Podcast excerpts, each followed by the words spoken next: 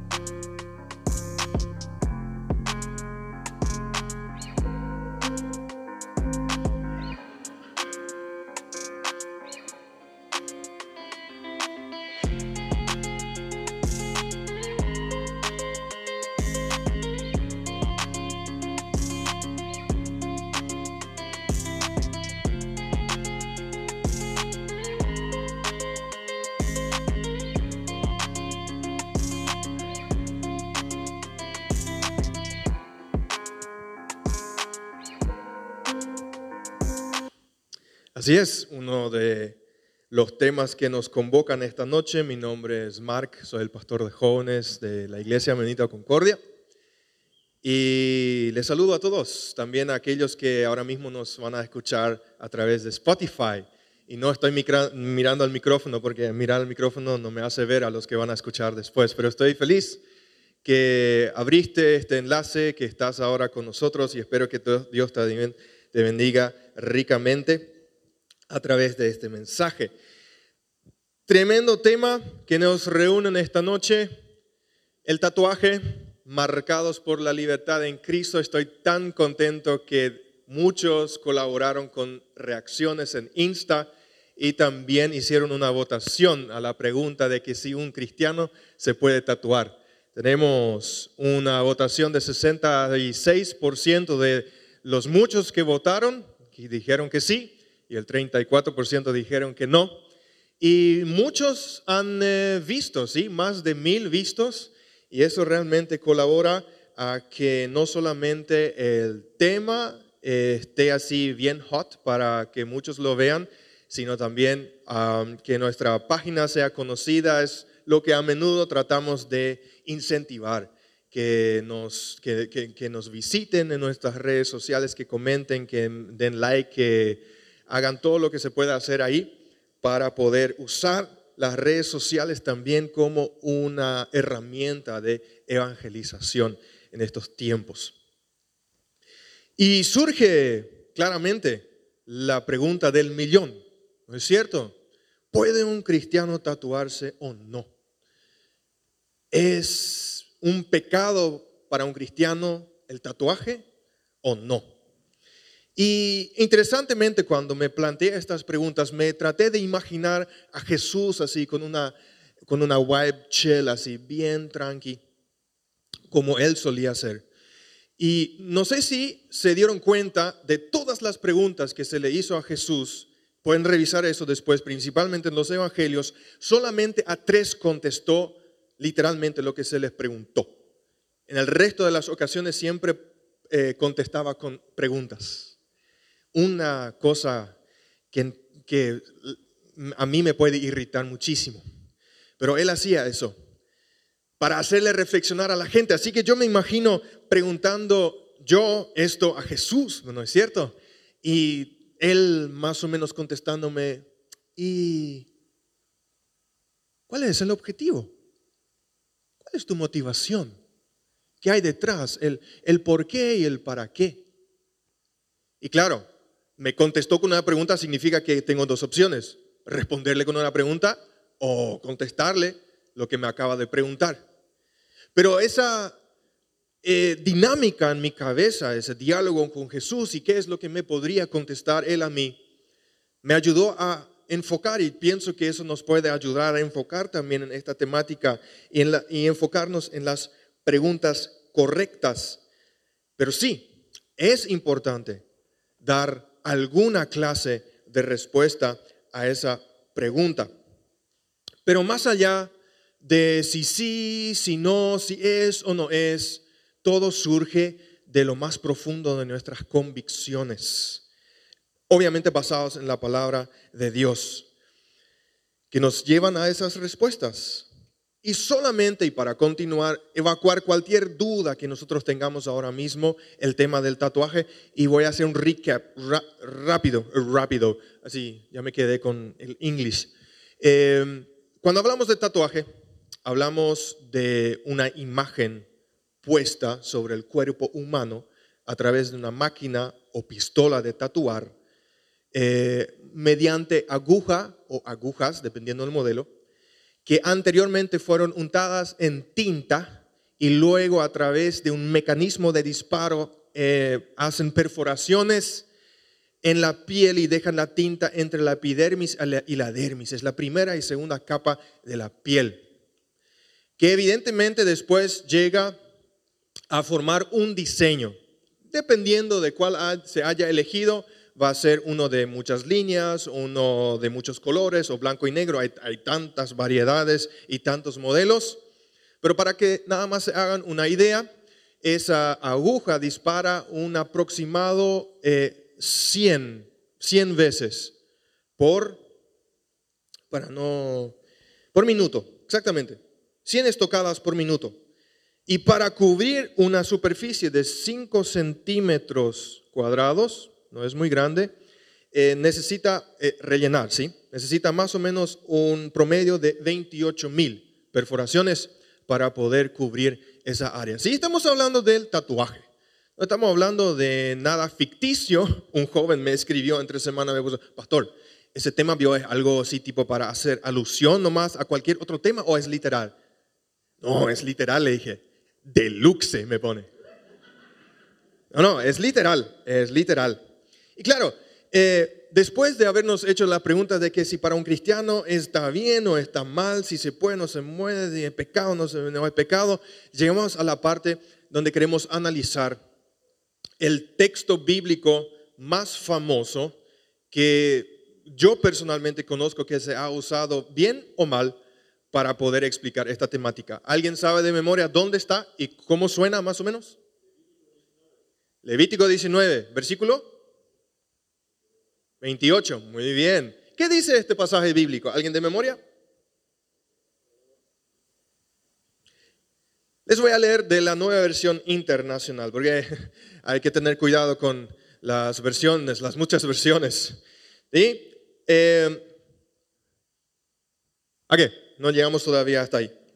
No te hagas cortes en el cuerpo por los muertos, ni te hagas tatuajes en la piel. Yo soy el Señor. Y queremos sacar todo el jugo de este pasaje bíblico y del contexto, todo lo que rodea este pasaje. Si queremos realmente profundizar en el libro de Levítico y en este versículo específicamente, y para eso necesitamos comprender en primer lugar, y si tenés algo para anotar, escribí en negrita cursiva, subrayado en, en fuente 36, hay que entender y saber cómo interpretar el Antiguo Testamento y por consiguiente también las leyes que hay principalmente en Levítico. Así que por ahí queremos arrancar. ¿Cómo interpretar el Antiguo Testamento y por consiguiente también el libro de Levíticos y las leyes que se encuentran en él?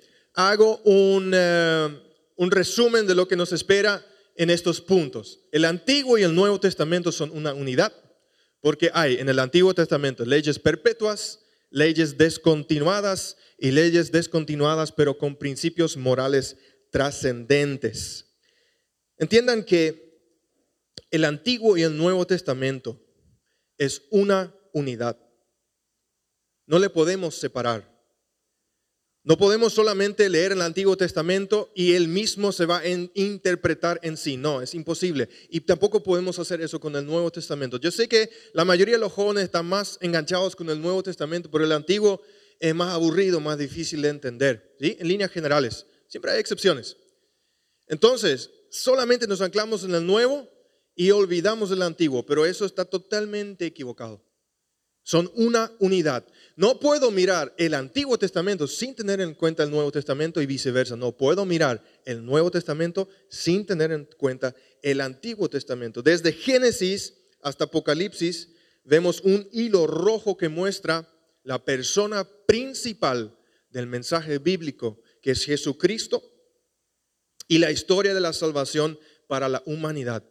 Desde la macanada en el Edén hasta la nueva Jerusalén.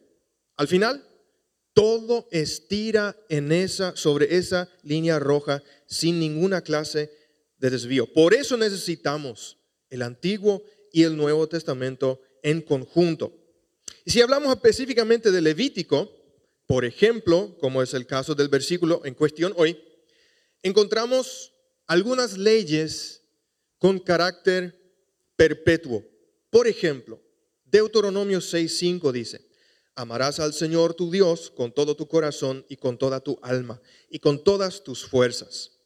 Jesús cita este versículo en el Nuevo Testamento. ¿Sí? Ustedes pueden eh, verificar en Mateo 22, en Marcos 12, en Lucas 10. Y asimismo, por ejemplo, Levítico 19, en el capítulo donde vamos, empezamos a surfear ahora, dice, amarás a tu prójimo como a ti mismo. Y este versículo también vuelve a mencionarse en el Nuevo Testamento. Mateo 19, en Marcos 12, Romanos 13 y en Santiago 2. Sin embargo, otras leyes parecen eh, estar descontinuadas. Por ejemplo, en Levíticos 11.7 dice, y el cerdo, porque parte la pezuña y tiene las patas hendidas, pero no rumia, es inmundo para ti. Nadie hoy al ir al supermercado a comprar una suculenta costillita de cerdo se pone a reflexionar en Levítico 11.7. ¿Puedo o no puedo? Bueno, ahí tengo que hacer un pequeño paréntesis. Para todos los judíos mesiánicos y el resto del mundo. Algunos viven todavía en el antiguo pacto eh, y piensan que eh, la carne de cerdo queda inmunda. Pero desde que Pedro vio la sábana con todos los animales adentro en la azotea de la casa de su suegra y Dios le dijo, mira, toma y come, que literalmente en el contexto es que el Evangelio es para todos, así en línea directa, no tiene que ver con la comida, pero tiene ese principio trascendental atrás, eh, detrás de esa revelación, de que ya no es cuestión de, de lo impuro, lo que entra en tu boca. Lo impuro, y de eso dice otra palabra en el Nuevo Testamento, lo impuro es lo que sale de tu boca. Así que ya nadie se pone a discutir consigo mismo, ay, ¿puedo comer esta chuleta de cerdo o no? Metele cerdo, GTRI. Aunque eh, aunque algunos tienen esa filosofía propia de que no, que la carne de cerdo es muy, está muy contaminada. Gente, al final nos vamos a dar cuenta que la lechuga tenía muy, mucho colesterol y los rayos del microondas en vez de dar cáncer sanan cáncer. Pero hay cada loco con su locura, ¿sí? La gran pregunta es, si estas leyes que están descontinuadas, o sea que no se le vuelve a mencionar en el Nuevo Testamento, ¿De qué sirven entonces? ¿No son totalmente obsoletas eh, en ese caso? No, no exactamente. Y ahí entramos en la tercera categoría, que hay algunas leyes que sí, con una aplicación absoluta tal cual, copy-paste, sí, están descontinuadas en el Nuevo Testamento, pero nos dejan una tremenda enseñanza, un sentido detrás. Em, por ejemplo, en, los evangelios se registran pasajes del Antiguo Testamento, en Marcos 2, Mateo 5, en Mateo 21. ¿sí? y algunos, y Jesús mismo enseña usando algunos textos del Antiguo Testamento. ¿sí? Eh, uno de los ejemplos es Lucas 24, cuando él camina con los discípulos a camino a Emaús, cuando él resucitó. Eh, y acompaña a los dos discípulos de camino a Emmaus, entonces él empieza a hablar sobre la ley, los profetas y sobre toda la ley. ¿Sí? Él empieza a hablar de todo esto. Entonces, ciertamente, lo que es fundamental entender para nosotros, que el, el, pacto mosaico, aquello que Dios comenzó a través de Moisés con el pueblo de Israel, este, este, este primer pacto entre Dios y su pueblo comenzó eh, con los diez mandamientos en el monte Sinaí, Éxodo 20. Y se cumplió cuando Cristo murió. O sea que todo lo que Dios quiso lograr con eh, la, la ley y los profetas, con su pueblo elegido Israel, era apuntando a ese momento clave para la historia de su pueblo, que era la venida de Jesucristo. Porque a partir de ahí iba a comenzar un nuevo pacto a través del acercamiento del reino de Dios a la tierra. Entonces, el Antiguo Testamento, a pesar de que hay leyes continuadas, sigue siendo una fuente de principios, eh, una, valiosa fuente de moral. Em, para nuestras vidas. Y cuando se entiende de esa forma, y que los, muchos de los autores del Nuevo Testamento eh, lo usan de esa forma eh, cuando escriben en el Nuevo Testamento con ese propósito, entonces eh, muchas secciones del Antiguo Testamento se convierten en un estándar moral, en un estándar moral que colabora en la historia de la salvación. Porque la historia de salvación estamos escribiendo en estos precisos segundos. Sí, se cumplió la primera venida, la muerte, la resurrección y la ascensión, la venida del Espíritu Santo. Pero ahí no termina la historia. La historia continúa con, con la gloriosa segunda venida. Y cuando hablamos de estándares morales que son trascendentes, trascendental significa que trascienden los tiempos, nunca terminan, debemos saber de que Dios es un ser moral y también nos hizo a nosotros seres morales. Y que uno de los elementos de la moral es el carácter de Dios. El Antiguo Testamento, desde sus primeras páginas, nos revela cómo es el Dios a quien nosotros pertenecemos, su naturaleza y como parte de ella sus atributos morales, sus características.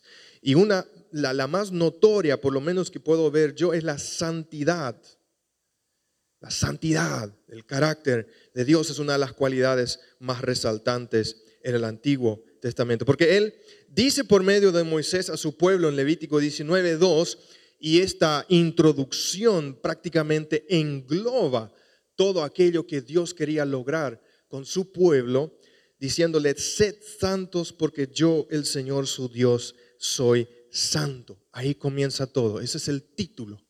Y bajo ese título comienza a eh, sugerirles muchos modos de, conducta y estilo de vida.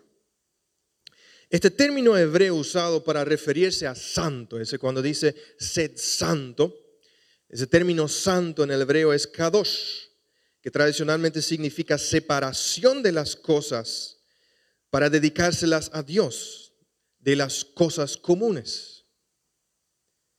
Esta palabra tiene un sentido moral, porque Dios quiso separar a su pueblo de todos los demás pueblos como para mostrar con su pueblo elegido cómo uno tiene manejarse eh, de manera adecuada y correcta. Esa palabra tiene un sentido moral. Hace referencia a una separación de la inmoralidad de Israel con sus vecinos. Del mismo capítulo 19 al 25 de Levítico, esta es la consigna, sed santos porque yo soy santo. Entonces, habiendo dicho esto, nosotros tenemos o podemos tener en cuenta, ¿alguien me puede ayudar con el congelamiento de nuestra máquina? ¿No? ¿Sí? ¿Puedes hacerlo manualmente, Gabriel, entonces, porfa?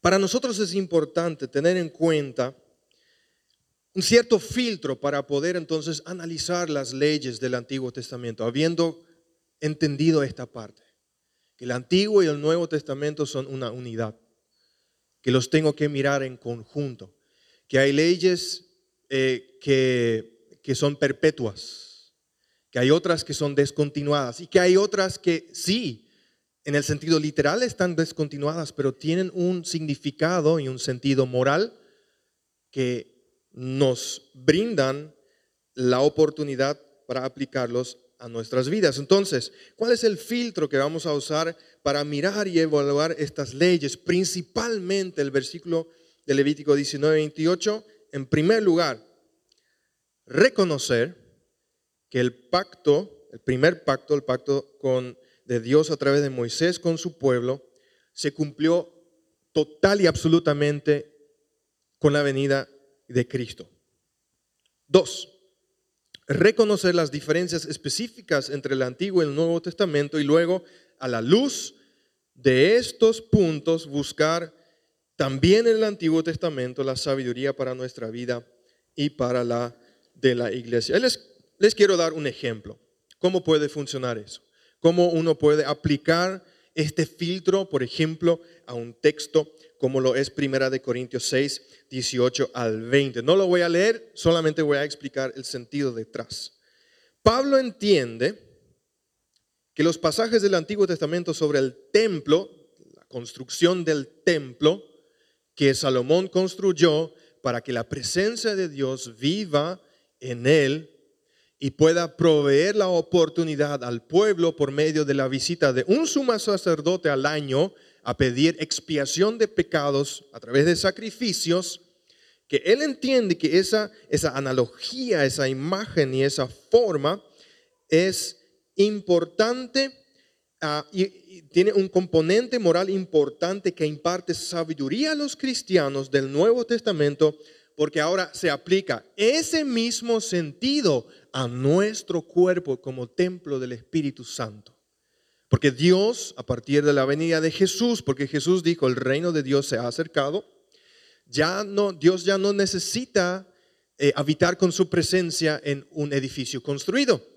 Sino ya es por medio del Espíritu Santo en nosotros, en cada uno que dice a Jesús, yo te acepto como Señor y Salvador, el Espíritu Santo como garantía de la promesa viene a morar en nosotros y nos convierte en su templo, somos su morada.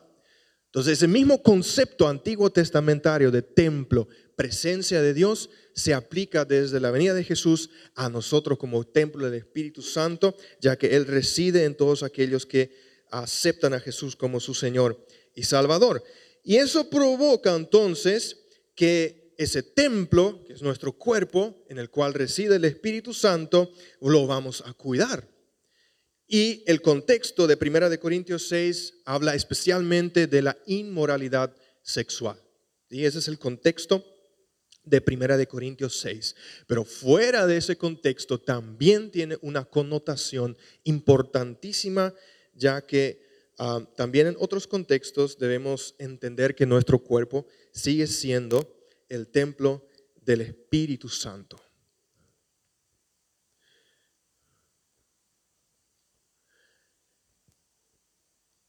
Directamente a la interpretación del versículo.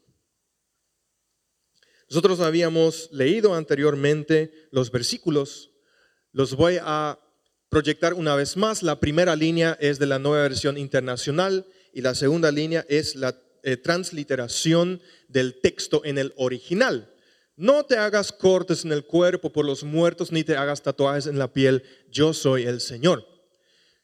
Segunda línea, y no haréis rasguños en vuestro cuerpo por un muerto, ni imprimiréis en vosotros señal alguna, yo Jehová. ¿Por qué puse ambas versiones? Porque en en las versiones ya se pueden notar datos muy curiosos, pero vamos a llegar a eso más tarde. En esa parte, no te hagas cortes en el cuerpo. Sobre la parte, no te hagas, creo que no hace falta eh, filosofar demasiado. No es no, no es ah, pues chiquitito, ¿no? Así un puntito nomás. No, no, no es no. Si, si dice no, es no, no hace falta darle muchas vueltas. No es no. Entonces, eh, vemos la palabra heridas. En la Reina Valera 1960 dice rasguños, en la versión King James y en la original hebreo dice cortes, y en la Hoffnung für alle, que es una versión alemana, dice laceraciones. Significa específicamente dividir en dos partes mediante un corte. ¿Qué significa en este contexto? En el contexto de Levíticos, bueno, los israelitas en sus ritos a los muertos tenían rituales, derramaban su propia sangre haciéndose heridas como lo hacen también o como lo hacían también los seguidores de Baal. Cortaban la piel, incluso pedazos enteros de su carne, de, de, su propio cuerpo. Y esto lo hacían por quienes? Por los muertos. Eh, la cultura cananea Ah, tenía a Baal como su Dios y ellos tenían tales prácticas, pero el pueblo de Israel también lo había aprendido en Egipto y de ahí llevaron esa costumbre. Por más que Dios intentó desacostumbrarles en los 40 años en el desierto, cuando entraron en la tierra prometida, empezaron a observar otra vez esas andanzas que habían ellos tenido hace más de 40 años, empezaron a observar otra vez en los demás pueblos y como que empezó ese, otra vez ese jugar con fuego, cómo pegaría, ¿no? Algunos eh, quizás saben bien de lo que eh, aquí la Biblia eh, quiere hacer alusión, ¿no? Has dejado ya un tiempo de vapear y después le veo otra vez los perros ahí, y ah, cómo pegan. Entonces es fácil cuando uno no tiene bien asentado la convicción, volver a lo que uno estaba haciendo ya hace tiempo atrás, pero ya se había desacostumbrado. Entonces, Israel empezó también, o sea, volvió a hacer otra vez esto, cortar la piel y su carne para derramar sangre en forma de sacrificio y así hacer una marca en su cuerpo. ¿Y esto servía para qué? Mm, era obviamente una cuestión espiritista para atraer a un Dios, para venerar al muerto, para espantar a los malos espíritus que querían atacar al muerto o a los que había dejado vivos. Eh, tipo los familiares y seres queridos. Y aquí entra Dios y lo prohíbe tajantemente porque implicaba una seria alteración de la creación de Dios por causa de la idolatría.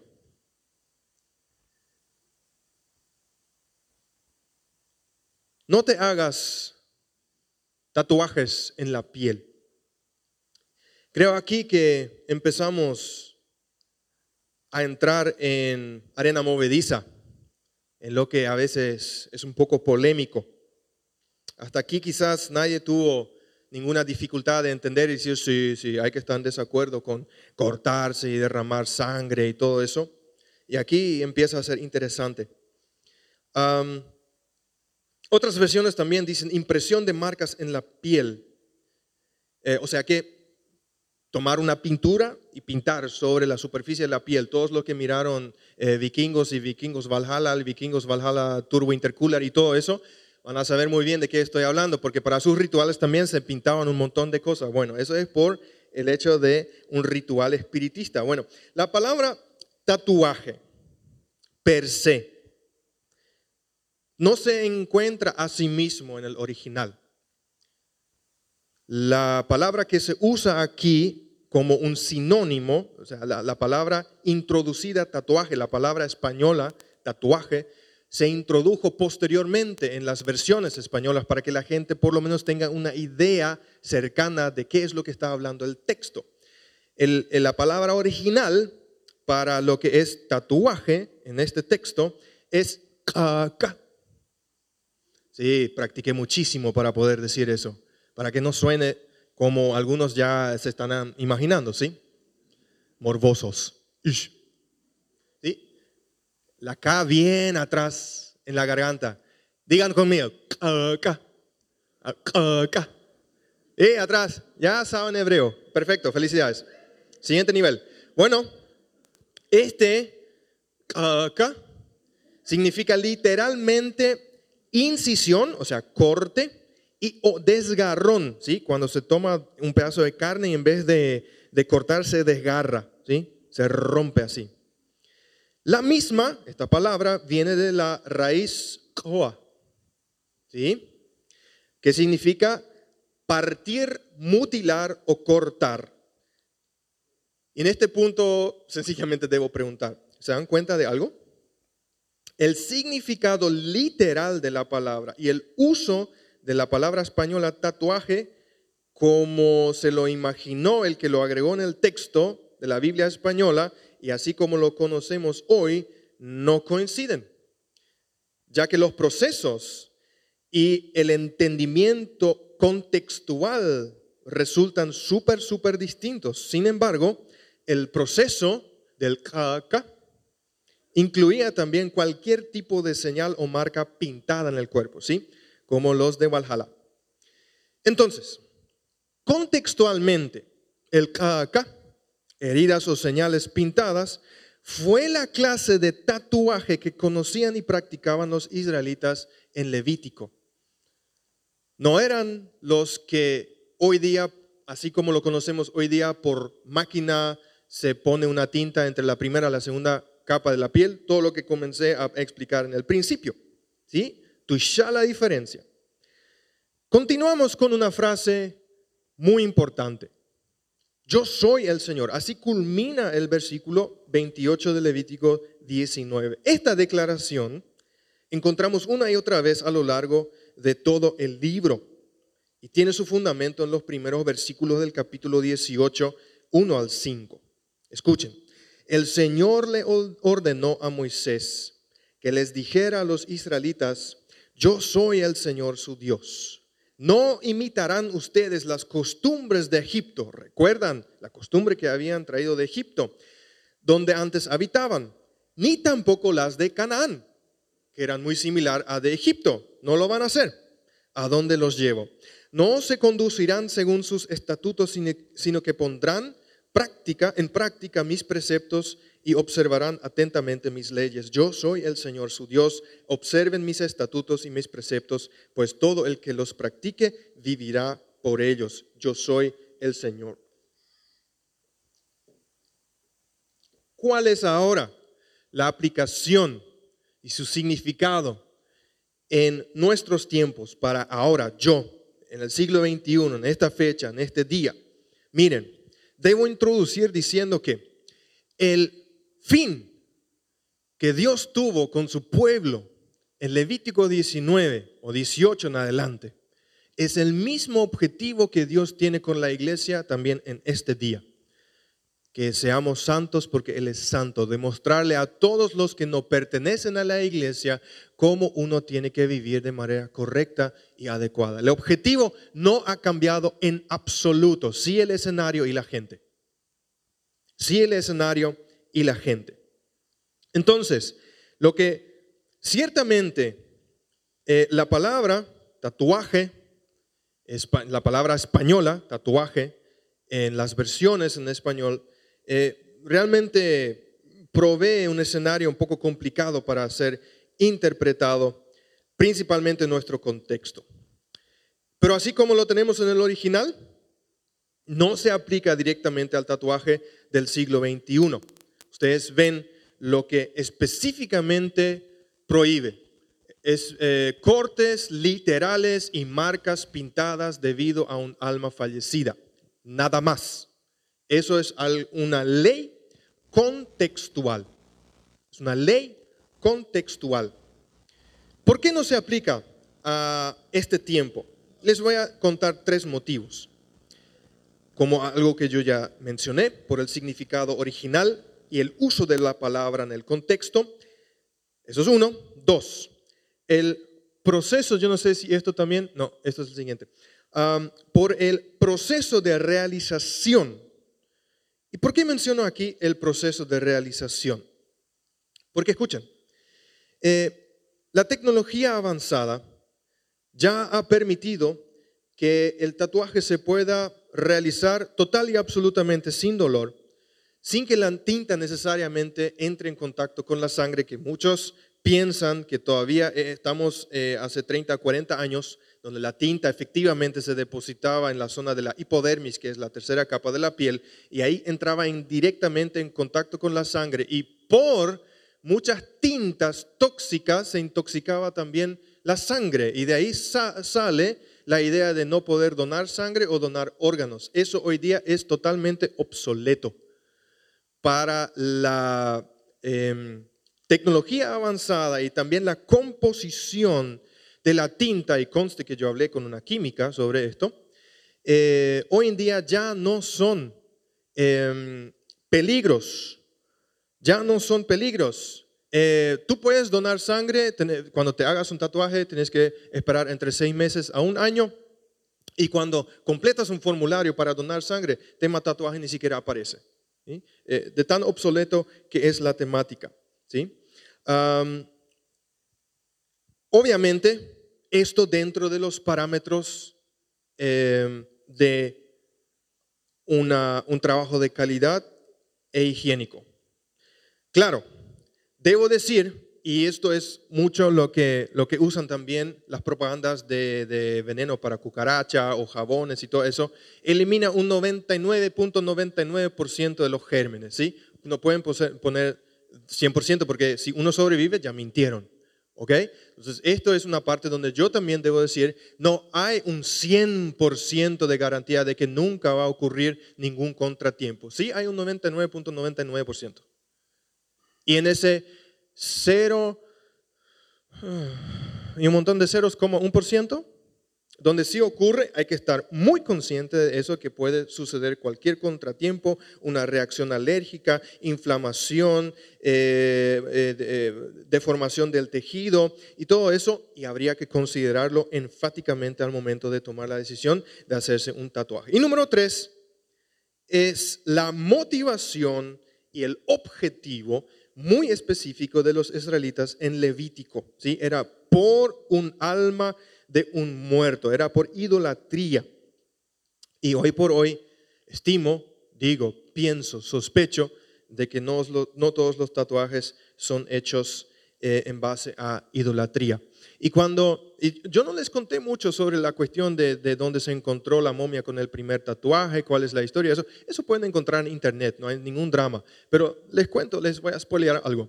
Eh, la primera momia que se encontró fue entre 3500 a 2500 antes de Cristo y los tatuajes que tenía eran de carácter bélico, de identificación de ejército de grupo, así que eh, aquellos que pensaban que no, todos los tatuajes vienen de Satanás, no, no todos vienen de Satanás. Por lo tanto, como resultado de mi investigación eh, y en mi opinión particular, no se puede usar el texto de Levítico 19:28 como para refutar el tatuaje y aplicarlo tal cual a nuestro contexto, para decir, sí, sí, el tatuaje es pecado siempre. Si hiciéramos eso, presten atención, también deberíamos considerar el no cortarnos el cabello o la barba para aquellos que tenemos, porque eso también los israelitas hacían por causa de la idolatría. ¿sí? ahora sí, esto no significa que cuando la Biblia no prohíbe algo específicamente, alguien puede decir, ah, yo sabía eso. Ya, a los muchachos al estudio, vamos a tatuarnos todito completo, pero la Biblia no nos dice que no. Tranqui, tranqui, huevi. Ojo, no porque la Biblia no diga específicamente que no, significa que es específicamente que sí. Tampoco seamos tan oportunistas, ¿sí? tampoco seamos tan letrados y buscar nuestros propios intereses. ¿Lo pillan? ¿Me siguen? ¿Sí? Entonces, esto es uno de esos temas grises, que hay estos y muchos más, donde la Biblia no, dice, no te dice específicamente no y no te dice específicamente sí. Entonces, ¿qué hacemos? Porque la, pregunta de que si está mal, si está bien, si pecando, no, eh, sigue estando vigente, ¿sí? Hasta ahora lo que aprendimos es que posiblemente Levítico 19:28 no se puede usar para decir que no, el tatuaje siempre es pecado. Entonces entramos en un eh, tema no menos controversial que el propio tema del tatuaje, y eso es nuestra libertad en Cristo. Nuestra libertad en Cristo. Y quiero explicarles algo eh, a mano de algo de lo que pienso que me salió genial. Nosotros nacemos en este mundo sin, sin estar eh, dentro del camino de Jesús. Nosotros nacimos todos pecadores y llega un punto de nuestra vida donde tenemos que tomar una decisión en pos de Jesús. Hasta, este, hasta ese punto, cada uno vivió como se le antojó la santa gana. Bueno, lastimosamente algunos también después. Pero digamos en el, en el, en el parámetro eh, como debe ser. ¿sí? Eh, hasta cierto punto todos vivíamos en una vida sin Jesús, ¿sí? en una vida en esclavitud. ¿Saben por qué la vida sin Jesús es una vida de esclavitud? Todos dicen, no, ahí estoy libre porque puedo hacer lo que yo quiero. En realidad, solo eres un esclavo de tus propios deseos. Eso es todo. Eres un esclavo de tus propios deseos. Porque la mayoría de, tus deseos vienen de un fundamento pecaminoso, destruido, caído, y te van a llevar a cualquier lugar oscuro, adicción del cual ya no podrás salir fácilmente. Ese es el producto de tus deseos. Y dices ser libre. No es así. Es mentira del diablo que ahí vos podés vivir libre. Hay solamente libertad en Cristo Jesús, en ningún otro lugar. Fuera de Él solamente eres esclavo de tus propios deseos. Y son muy, ¿cómo se dice? Eh, saben sabotear terriblemente. Y algunos quizás pueden saber y entender de qué es lo que estoy hablando yo. Ahora, si llega este momento y nosotros entendemos eso, nosotros tomamos una decisión y dentro de este contexto donde tenemos sexo por doquier, podemos matar, engañar, calumniar, mentir, hacer lo que quiero, robar, amar, dinero, maldecir y tantas otras cosas. Aquí no nos ponemos a evaluar si está bien, si está mal. No, yo hago nomás porque yo puedo, porque yo quiero. Eh, le, doy renda suelta a, todo lo que yo soy. ¿Bien? Eh, entendemos que esto nos lleva a la destrucción, de que realmente estamos en tremenda esclavitud en esta parte y tomamos una decisión por Jesús. Y Jesús viene y no es que nos separa del mundo, no es que nos lleva ahí, no sé, a una nueva Jerusalén intermedia, donde ya vamos a vivir como, no sé quién, en una antesala del cielo. No, no, no, quedamos aquí. La, vida no se pone demasiado más fácil. ¿sí? No, es, es un eh, evangelio eh, medio diluido ya. Nosotros quedamos aquí. ¿sí? Pero Jesús nos da la oportunidad para tener una vida con Él y una libertad en Él, donde ya no nos ponemos a discutir las cosas anteriores. ¿Puedo mentir un chiqui? ¿O puedo, puedo robar? Voy, a tener solo un chiqui de sexo, ¿sí? Con mi novia. Un chiqui nomás.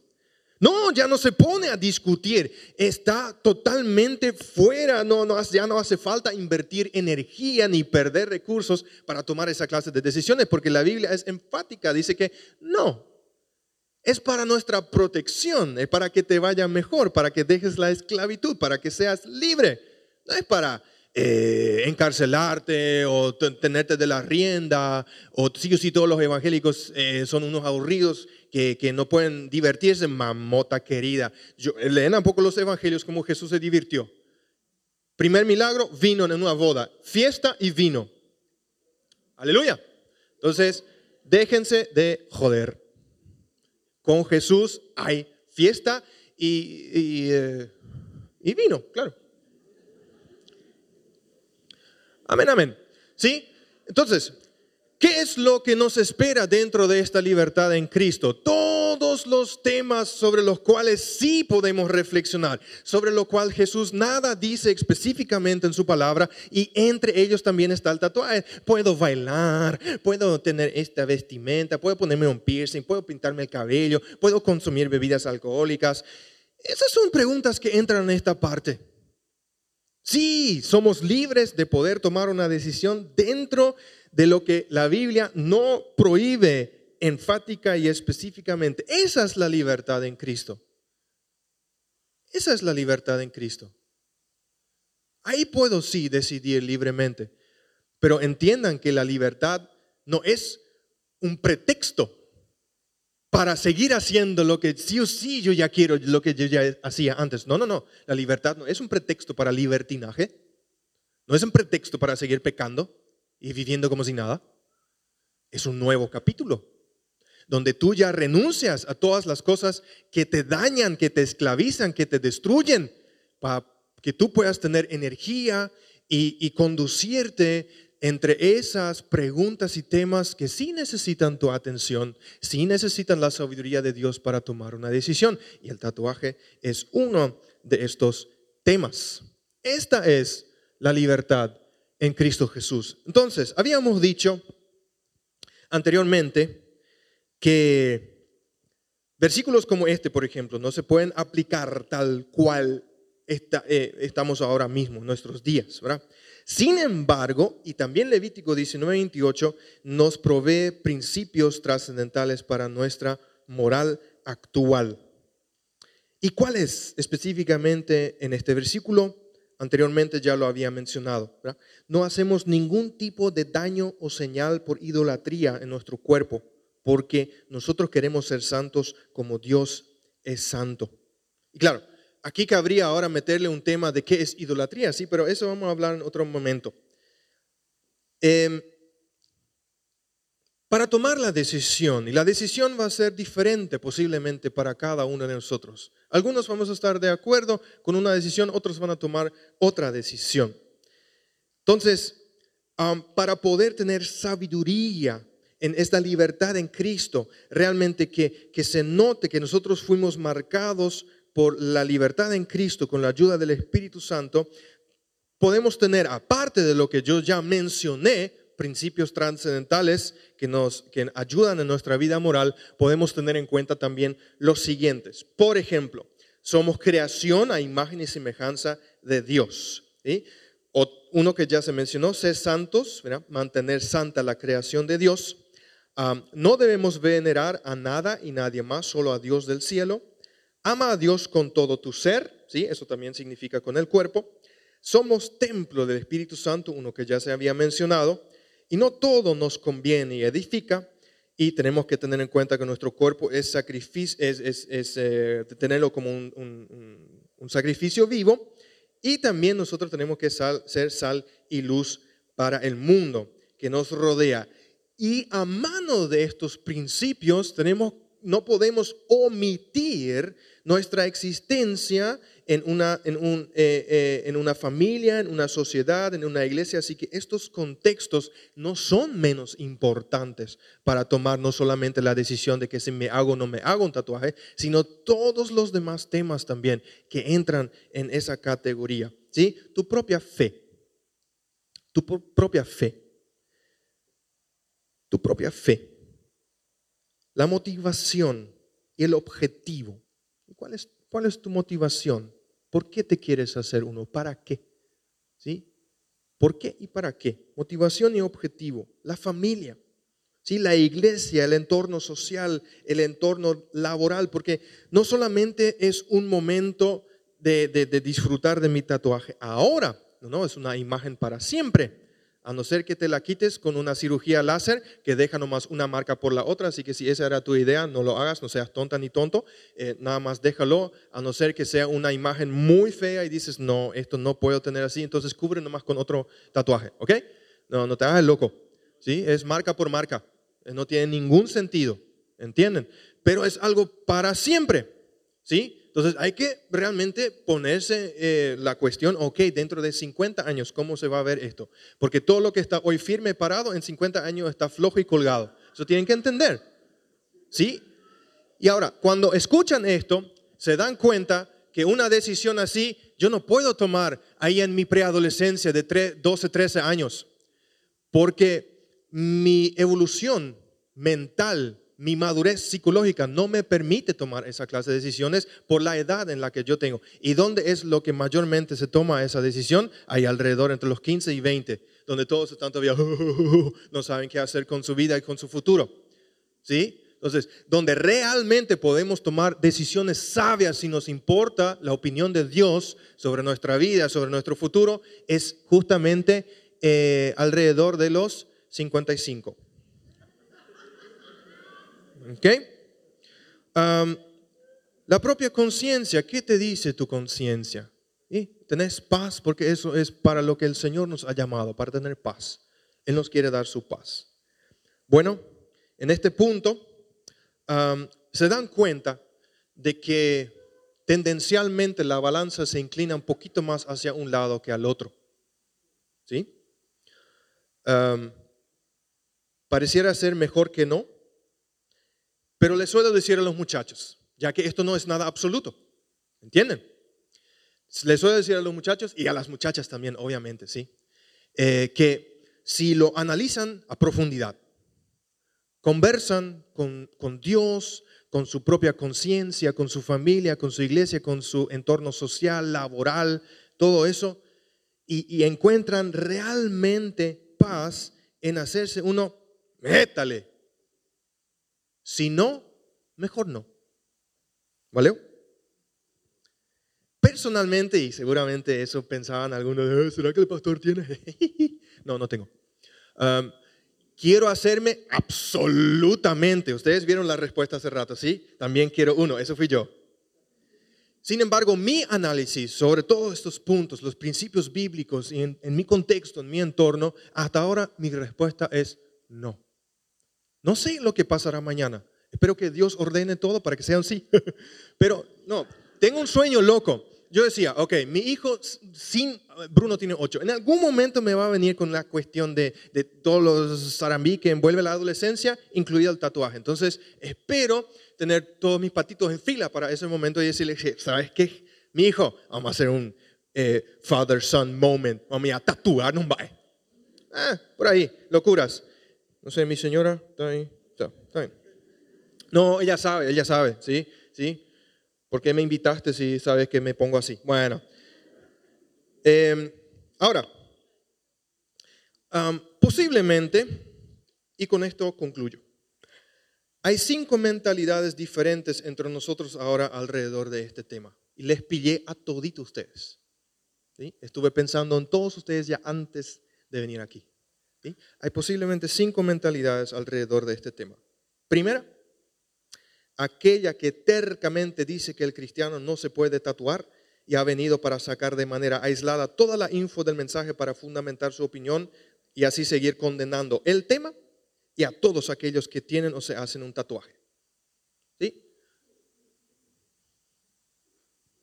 Segunda mentalidad, aquella que tercamente piensa que el cristiano sí se puede hacer un tatuaje y aprovechó cada info de manera aislada para apoyar su teoría. Tercera mentalidad, aquella que pensaba que un cristiano no se debería de tatuar, pero con lo que acaba de escuchar empieza a pensar menos legalista sobre el tema y dice, mejor continúo con la decisión de no tatuarme, pero trataré de entender también a los que sí lo hacen, a los que sí les gusta. Cuarta mentalidad, aquella que se siente en, en paz con su decisión de llevar un tatuaje, pero comprende también a aquellos que deciden no hacerlo. Y una quinta, aquella que ya estaba o ahora está arrepentida porque se hizo tatuajes con las motivaciones equivocadas y pesa como un pecado. Porque al final y al cabo, ¿saben que El problema central no es si te haces un tatuaje o no. Ese no es el problema central, es un problema secundario. ¿Saben cuál es el tema principal? Que nos ponemos en el sillón de juez y nos empezamos a, tratar con falta de, respeto, con acusaciones y con juicios que no nos corresponden en base a una inmadurez espiritual. Así que a los primeros dos, a las primeras dos mentalidades le digo, dejen de ser esclavos de su propia inmadurez espiritual y maduren de una vez por todas. Y a los otros tres les digo, e, e, e, ese es el amor y la humildad a la cual Jesús nos llamó. ¿Sí? A Igual nomás si no estamos de acuerdo con las decisiones en los temas grises que toman mis hermanos y mis hermanas. Igual tenemos que prevalecer en el amor entre nosotros porque ese se distingue de entre todas las características por lo cuales los no cristianos van a reconocer que nosotros somos discípulos de Jesús. No es porque si me hago o no me hago un tatuaje. Es que sí, sí hay amor en el desacuerdo porque no tenemos que estar de acuerdo en todo. El desacuerdo también es un acuerdo. Es por el amor que nos mostramos entre los cristianos en el desacuerdo. No empezar a machetear a todo el mundo que no está de acuerdo conmigo. ¿Entienden? Y a la quinta mentalidad le quiero decir, Jesús te ama. Y si tú estás arrepentido, díselo. Y Él abogará por ti delante de Dios Padre, el cual te perdonará con gusto te perdonará con gusto. Oremos. Gracias Dios por tu palabra. Gracias por este momento que tú nos permites estar juntos entre hermanos y hermanas, amigos y amigas, escuchar de tu palabra. Gracias por las instrucciones. Sí es un gran desafío de entender de que hay muchos temas que caen en el, en, el medio donde realmente tenemos que estar dependientes de ti, buscar sabiduría en los principios que, nos ayudan para nuestra moral, para tomar decisiones sabias. Ayúdanos en eso. Danos discernimiento, danos sensibilidad, danos reconocimiento cuando abrimos tu palabra, la leemos. Danos también eh, la, posibilidad de escuchar las opiniones, de, de sondear y de realmente estar en un diálogo profundo e íntimo contigo, conmigo, con los que están a mi alrededor, porque ciertas decisiones tienen consecuencias, no solamente para mí, sino también para gente que me rodea. Por lo tanto, que tú, Señor, seas nuestro centro que no te eh, saquemos del primer lugar que solamente te pertenece a ti porque tú condenas la idolatría. Cuando alguien tiene algo o alguien más en el primer lugar no te gusta, tú eres celoso de tu posición, por lo tanto te pedimos perdón si así hemos vivido y queremos corregir eso, queremos buscar la manera de tener a ti en nuestro primer lugar y que de ahí nosotros podamos tener decisiones sabias para nuestro día a día, sea tatuajes, sea consumo de bebidas alcohólicas, sea ir a la discoteca, bailar y tantas otras cosas que realmente podemos estar permeados de esa santidad con la cual tú nos quieres alcanzar y llamar como iglesia y como cristianos y que podemos tener amor entre nosotros, compasión, aguante y, que realmente eso pueda ser un testimonio mucho más fuerte de lo que llevamos sobre nuestro cuerpo para todos aquellos que no te conocen todavía y que te puedan conocer a través del trato que tenemos nosotros entre los cristianos, donde hay unidad en la diversidad, donde también en el desacuerdo hay amor y que, realmente hay ese, ese, ese espíritu de hermandad, de comunión, porque eso atrae. Por eso la iglesia, la primera iglesia, la iglesia primitiva, crecía de miles en miles, porque la fama de la conducta de los cristianos había eh, explotado en toda la sociedad y ayúdanos también a ser así. No perder energía y tiempo en cosas secundarias y terciarias, sino realmente concentrarnos en ti, Dios, en lo que tú nos has llamado a hacer nosotros en medio de tu propósito, Señor. Eh, ten misericordia de nosotros, ten compasión, eh, de, que realmente te queremos invitar a que tú sigas dándonos esa, esa visión clara en medio de, de, nuestras decisiones en el día a día. Alabado sea tu nombre. Aleluya, gloria al Señor en nombre de Jesús. Amén.